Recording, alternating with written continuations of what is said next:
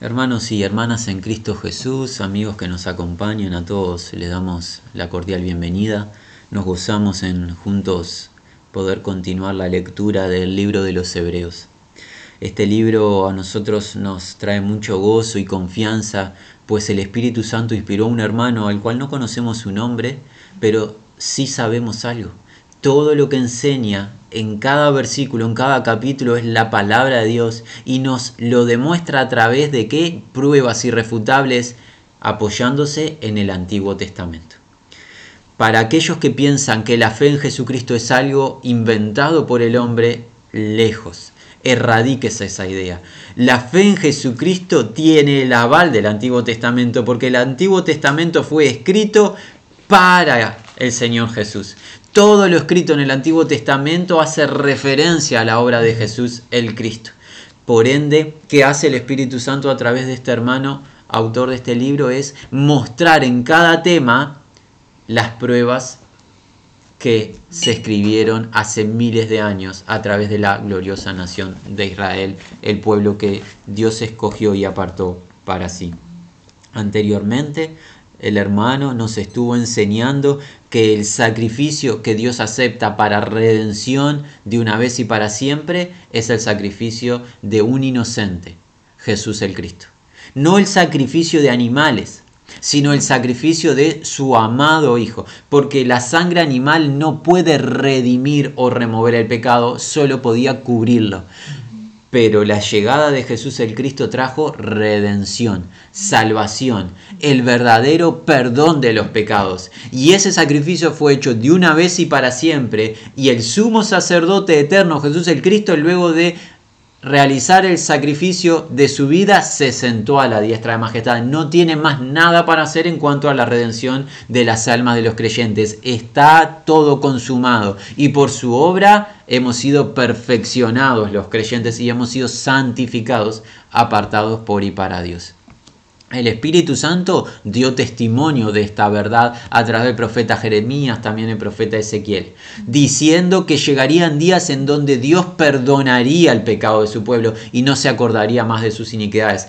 ¿Cómo puede un juez justo, Dios es el juez de toda la tierra y es justo, perdonar el pecado de pecadores? No hay duda, si alguien piensa que no es así, está confundido, no hay duda que todos hemos pecado.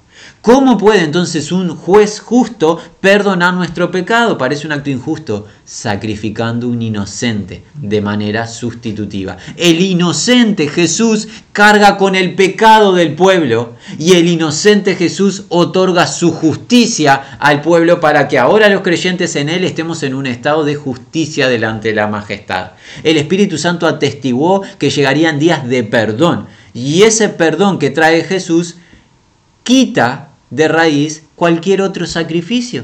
Porque donde hay perdón, preguntaba el hermano, el autor de este libro la semana anterior, no hay más sacrificio, no es necesario más sacrificio cuando el pecado ha sido enviado de lejos. Perdonar tiene la idea de eso, enviar lejos, echar en lo profundo del mar nuestras transgresiones, nuestras iniquidades. Cuando ya están perdonadas, ¿por qué se necesitaría otro sacrificio? Debemos de confiar en el único sacrificio en el de Jesucristo y no más en sacrificios de animales.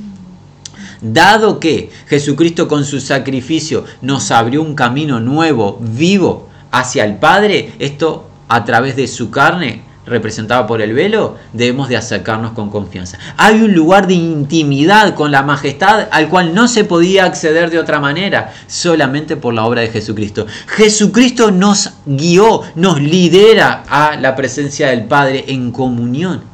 ¿Por qué alguien en su sano juicio no querría estar en comunión con Dios y buscaría otra manera? No hay otra manera.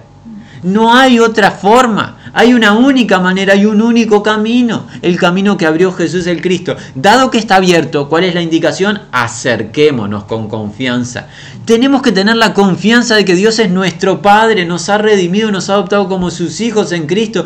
Confiemos y acerquémonos a Él. Ya el camino está abierto, el trono de su gracia está dispuesto. Acerquémonos, pero acerquémonos de una manera adecuada, con una conciencia limpia. Nadie pretenda engañar a Dios teniendo una doble vida.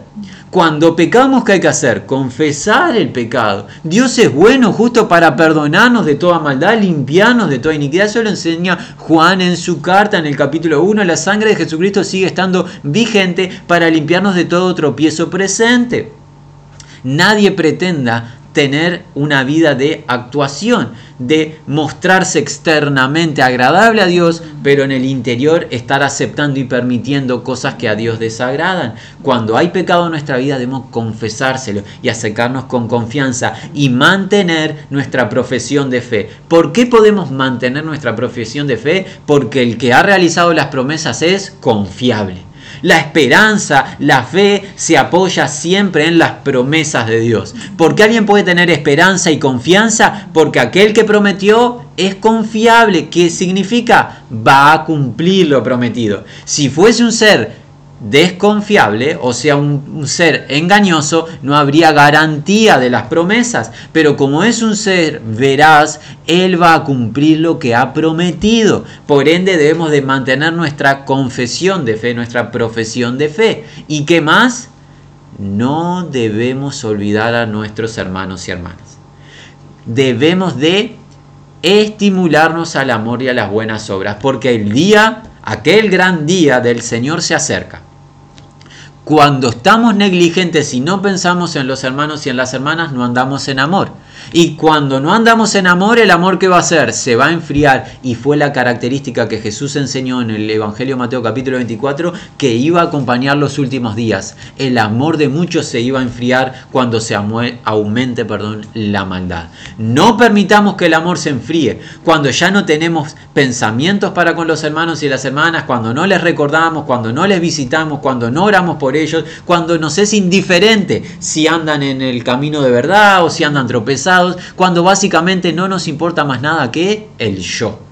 Qué camino triste el camino del yo.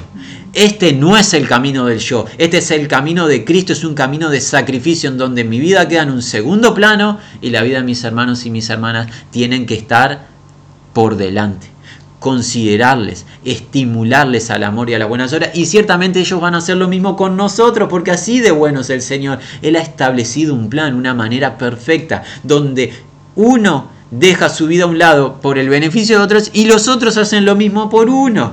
Y así iremos creciendo. Algo importante, no debemos abandonar la asamblea. En cada localidad donde nos encontremos debemos de estar congregado con cada hermano y hermana que en honestidad invocan el santo nombre del Señor. La asociación debe ser con quién? Con los humildes. No los que andan en pos de sus propios pensamientos o deseos, los que viven la vida como ellos entienden conveniente, sino los que están invocando el nombre del Señor. Cuando pensamos en el nombre del Señor es en el carácter del Señor, en la persona de Cristo, en quién Él es y qué dice. Los que se ponen debajo, o sea, se ponen bajo la autoridad de Cristo debemos estar asociados con ellos, congregándonos, no abandonando la asamblea de los santos. Esto fue un breve resumen de lo que nos enseñó el autor del libro de Hebreos en el encuentro anterior. La propuesta para hoy es avanzar en el capítulo número 10 del libro de los Hebreos desde el versículo 26 al 31. Animamos y alentamos, advertimos bien una sección especial de las Sagradas Escrituras algunas eh, enseñanzas creemos que no han sido las adecuadas y puede este texto, si no estamos atentos, mal interpretarse. Por ende, pediríamos, cada hermano y hermana preste atención, pida gracia al Espíritu Santo. El Espíritu Santo es la unción que revela la verdad. El Señor nos bendiga.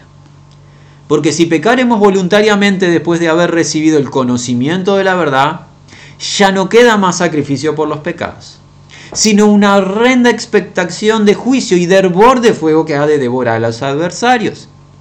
El que viola la ley de Moisés por el testimonio de dos o tres testigos muere irremisiblemente.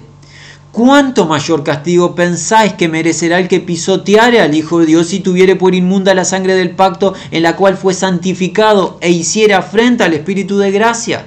Pues conocemos al que dijo, mía es la venganza, yo daré el pago, dice el Señor. Y otra vez, el Señor juzgará a su pueblo. Horrenda cosa es caer en manos del Dios vivo. Y hasta aquí la lectura de la palabra de Dios. Desde ya declaramos continuará, eh, si Dios lo permite, la semana siguiente a partir del versículo 32. Versículo número 26, ahora leemos de manera literal el texto, el cual dice, porque voluntariamente pecando nosotros, luego de recibir el conocimiento de la verdad, no más para pecados queda sacrificio. Muy bien, porque voluntariamente pecando nosotros. El autor de este libro va a adresar una acción, la acción voluntaria. Y aquí es donde alguien, si ha escudriñado las escrituras, piensa, ¿acaso los hijos de Dios cuando pecamos cada pecado no es voluntario? Ciertamente lo es. ¿Por qué? Bueno, porque si pensásemos en el libro de los romanos, por ejemplo en el capítulo número 6, Pablo presenta al pecado como un señor, como un rey, en cierto aspecto. Ese señor que es el pecado, o ese rey, operaba, gobernaba nuestras vidas antes de Cristo. Pero llegó Cristo con su gracia salvadora y ¿qué dice? el pecado no se enseñoreará de vosotros, pues no estás bajo la ley, sino bajo la gracia. No reine pues el pecado en vuestro cuerpo mortal, ni presentéis vuestros miembros para que la injusticia, ya no más. Entonces, ¿qué? El pecado ya no nos gobierna. ¿Qué podemos aprender de esa enseñanza de Pablo? Que no estamos obligados a pecar. Entonces, en Cristo cuando pecamos, es nuestra rebelión, nuestra incredulidad, nuestra torpeza, nuestro pecado es voluntario. Aunque no nos damos cuenta cuando lo hacemos, estamos diciéndole sí a la mentira y, no le estamos, y le estamos diciendo no a la verdad. ¿Qué pasa con el pecado voluntario? Aquí dice, luego de recibir el conocimiento de la verdad, no más para pecados que da sacrificio. ¿Y entonces? ¿Qué sucede? Si peco voluntariamente y no quedan más sacrificios, ¿qué sucede? ¿Me he de perder? Bueno, esta respuesta va a llegar en los versículos siguientes. ¿De qué está hablando el autor de este libro? Está hablando de los pecados cuando decimos una palabra fuera de lugar, cuando tenemos un mal pensamiento, cuando somos eh, agresivos o ásperos con nuestra esposa, con nuestro esposo, o somos impacientes con nuestros hijos. Está hablando de eso, de los tropiezos diarios. La respuesta no la vamos a dar nosotros mismos, el mismo texto lo va a dar. Pero queremos, hermanos, algo que estamos aprendiendo para nuestras vidas, pero quisiéramos compartirlo con cada hermano y hermana en la localidad que se encuentre nunca darnos el permiso de que sea nuestro conocimiento de Dios emane de nuestra propia mente, nosotros especular con los significados, sino permitir que el Espíritu Santo enseñe en los mismos textos. Porque si leemos el versículo 26 e incluso agregásemos el 27, podríamos tener una muy mala conclusión y pensar que, que estamos perdidos. Dejemos que cada versículo hable. Continuemos, vamos al 27. Dice, sin embargo, terrible o temible cierta expectación de juicio y fuego de celo estando a punto para devorar a los adversarios. En el versículo 26 dijo que pecando nosotros voluntariamente, luego de recibir el conocimiento de la verdad, no más para pecados queda sacrificio. No hay sacrificio disponible para el pecado voluntario luego del conocimiento de la verdad, pero no solo no hay más sacrificio disponible, sin embargo, es un contraste, terrible o temible expectación de juicio y fuego de celo estando a punto para devorar a los adversarios. No solo hay, no hay sacrificio, sino que hay juicio condenatorio. El fuego representa el juicio de Dios, la justicia de Dios. Por ende decíamos, si, mal, si nos acercamos mal a estos, a estos versículos, ¿qué pensamos? Estamos todos perdidos. Porque hemos creído en Cristo hace 10 meses, un año, 2, 3, 10 años y ¿qué hemos detectado? Luego de creer en Cristo hemos pecado. Hemos tenido un mal pensamiento, hemos dicho una mala palabra, hemos no considerado un hermano o una hermana, hemos pecado, entonces que estamos perdidos. Porque aquí dice que pecando voluntariamente no hay sacrificio más disponible, sino por el contrario hay una expectación, o sea, la expectativa de que llegue un juicio condenatorio, un juicio que va a devorar al adversario. ¿De qué está hablando? ¿Cuál es este pecado voluntario que va a traer juicio, un juicio condenatorio? La respuesta va a llegar muy brevemente. Antes va a afirmar el autor del libro las consecuencias del pecado voluntario y nos va a introducir a cuál es ese pecado. 28. Violando cualquiera la ley de Moisés, sin compasión, mediante dos o tres testigos, muere.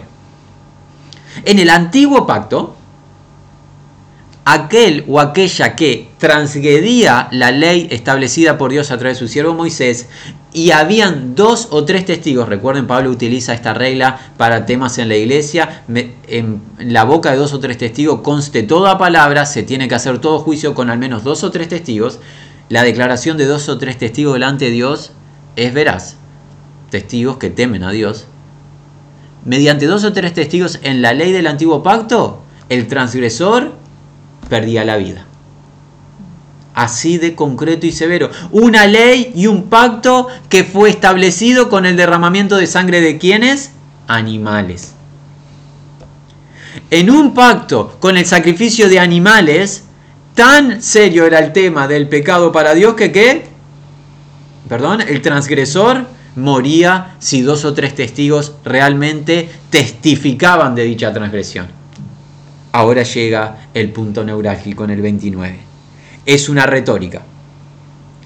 ¿Cuánto más severo pensáis merecerá de castigo al Hijo de Dios habiendo pisoteado y la sangre del pacto habiendo considerado ordinaria, por la cual ha sido santificado y al Espíritu de gracia habiendo insultado? Vamos a pasar a considerar eh, detalladamente. Al leerlo literalmente puede sonar un poco tosco, pero hay mucho contenido en este versículo 29. Dice así, en una retórica, no para que le respondamos al autor de Hebreos, sino para que seamos sacudidos y entendamos. ¿Cuánto más severo pensáis que merecerá o será digno de castigo? La comparación es entre el castigo que va a venir y el castigo cuál? El de la ley de Moisés. ¿Cuál era el castigo de la ley de Moisés para un transgresor? La muerte. La muerte era el juicio de Dios para un transgresor de la ley en un pacto sellado por sangre animal. Ahora, ¿qué nos toca? Si ese era un castigo severo, mucho más severo es el castigo del presente. Pero el castigo por qué? Aquí está la clave. Por al Hijo de Dios haber pisoteado y la sangre del pacto habiendo considerado o estimado ordinaria profana. No hay duda cuál es el pecado voluntario.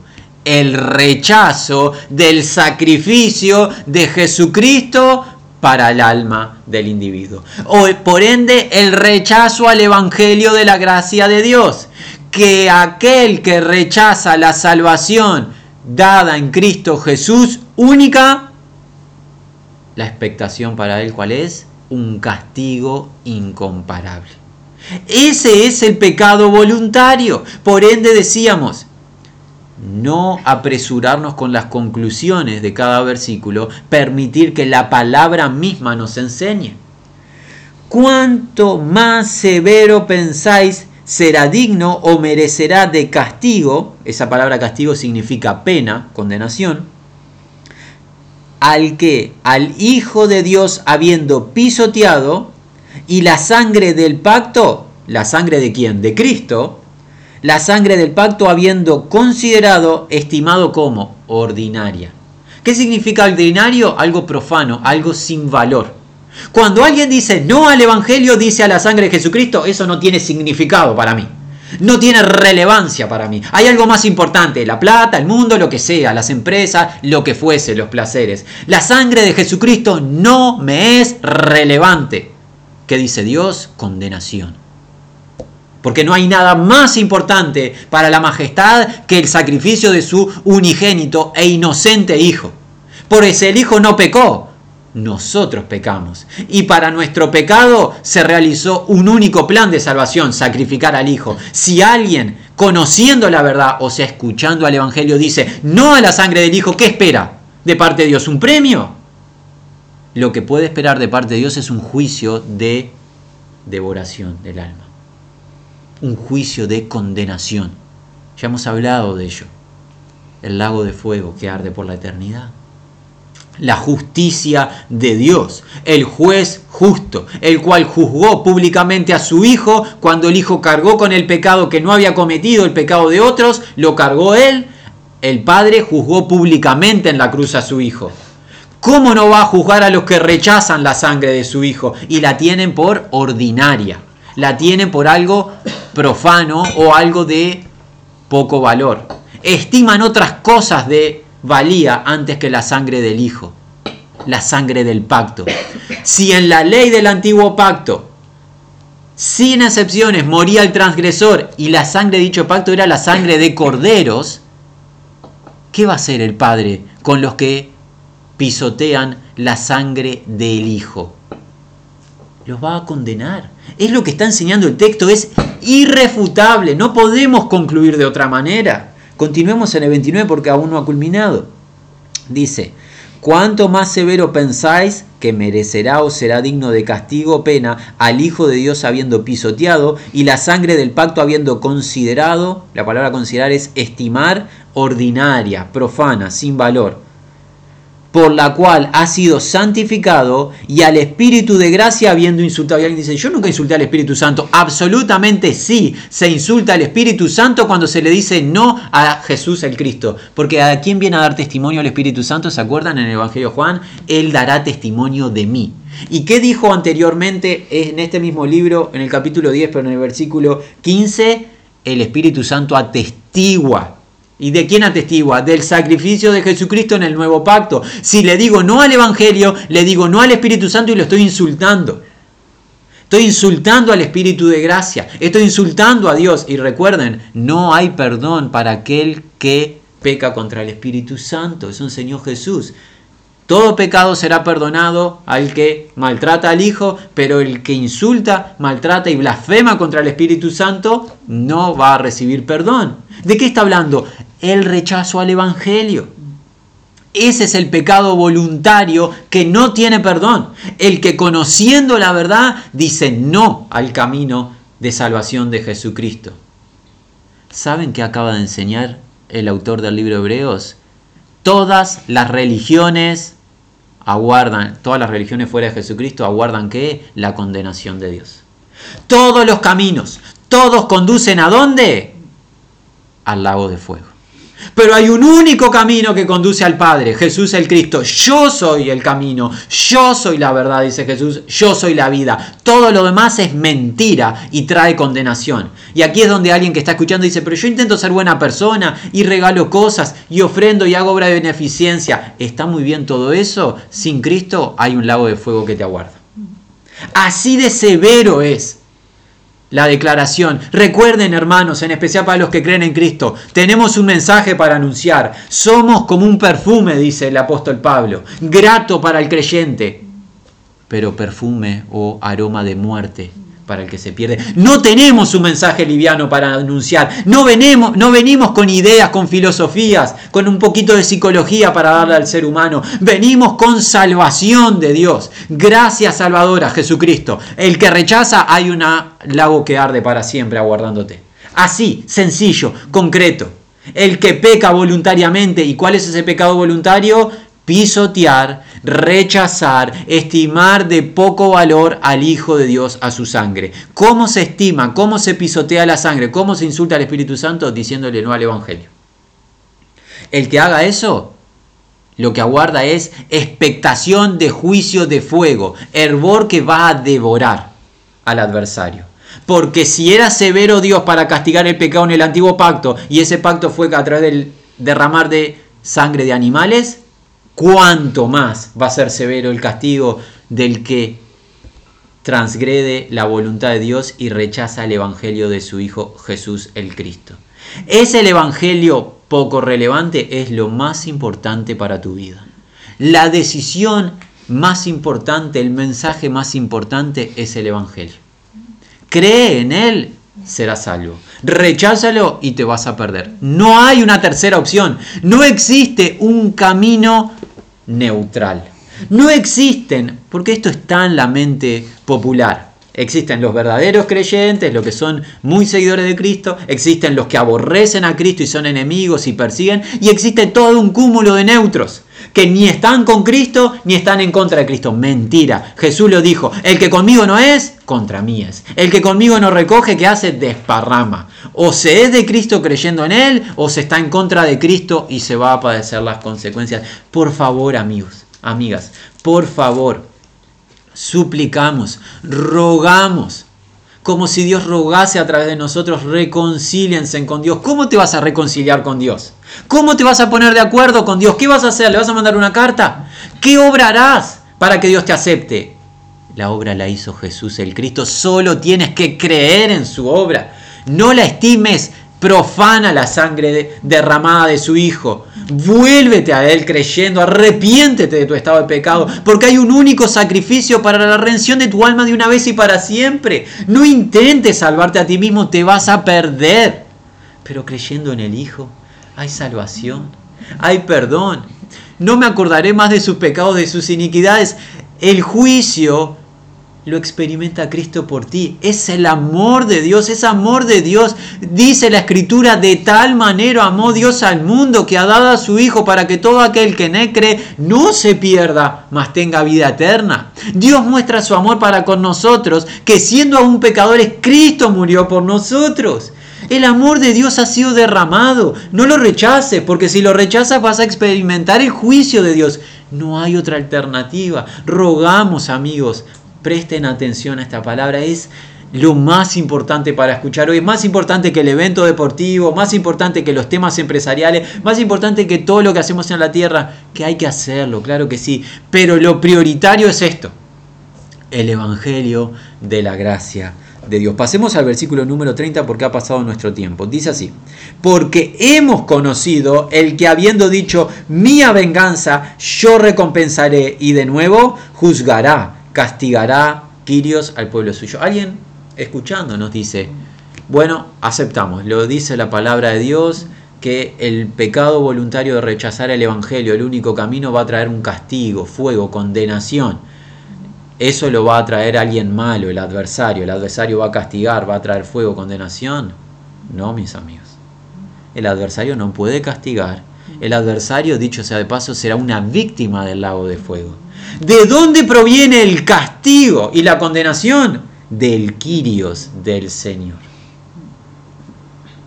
Si tu idea de Dios no incluye el Dios justo que juzga y condena, no conoces a Dios.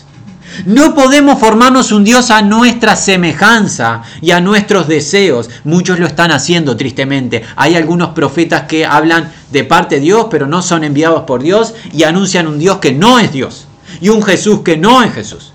El verdadero Dios es amor, sí, y también es justicia. Y ese Dios de amor y de justicia al que rechaza el Evangelio de la gracia, de su gracia, de su Hijo, va a condenar. No va a condenar el adversario, el adversario no puede condenar a nadie, él va a ser condenado. El que va a condenar es Dios, el juez es Dios. Qué cosa horrible que aquel que diseñó un plan para salvarnos nos termine condenando por nuestra necedad de rechazar a su Hijo.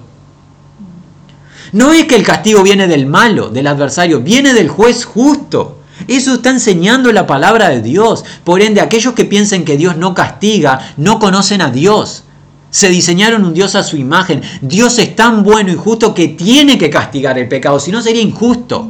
Sería un Dios injusto, un Dios reprensible, pero Él es irreprensible. Nadie le puede adjudicar mal a Dios. Dios es justo y va a condenar todo pecado. Hay dos maneras o condena el pecado en la cruz para todos los que confían en Cristo y todo nuestro pecado Cristo paga por él, o nos va a condenar en el juicio del gran trono blanco que vimos anteriormente. De una manera u otra el pecado va a ser condenado porque el juez tiene que saldar toda deuda. Pedimos, rogamos que la salde en Cristo por tu alma, amigo que la sangre, que la salde en Cristo por tu alma, porque la última advertencia para hoy es el versículo 31, dice así, terrible o temible cosa caer en las manos del Dios viviendo. El Dios viviendo el Dios que está viviendo, ha vivido desde siempre y continuará viviendo para siempre, el Dios que no se duerme ni se muere, que no vas a poder vencer batallando contra Él, ha estimado la sangre de su Hijo preciosa, tan preciosa como para salvar tu alma de una vez y para siempre. Pero si tú estimas la sangre de su Hijo profana, ordinaria y no crees al Evangelio de su Hijo, va a ser temible o terrible el día que te presentes ante Él. Dicho sea de paso, vamos a ser todos presentados ante la majestad. El Creador nos va a presentar a todos ante su presencia. Nadie va a tener la oportunidad de escaparse. Podemos ser presentados irreprensibles por haber creído a Cristo, es la gloria del Evangelio. Llegar a un estado de ser irreprensibles por lo que Cristo hizo, o llegaremos desnudos, contaminados de pecado, y va a ser horrible la experiencia horrenda cosa es caer en manos de Dios vivo. Jesús enseñó, Jesús el Señor de gloria, en los evangelios saben que enseñó entre las muchas cosas. No teman a los que matan el cuerpo, más nada pueden hacer. Teman más bien al que puede destruir el alma y el cuerpo en el infierno, y ese es Dios solamente.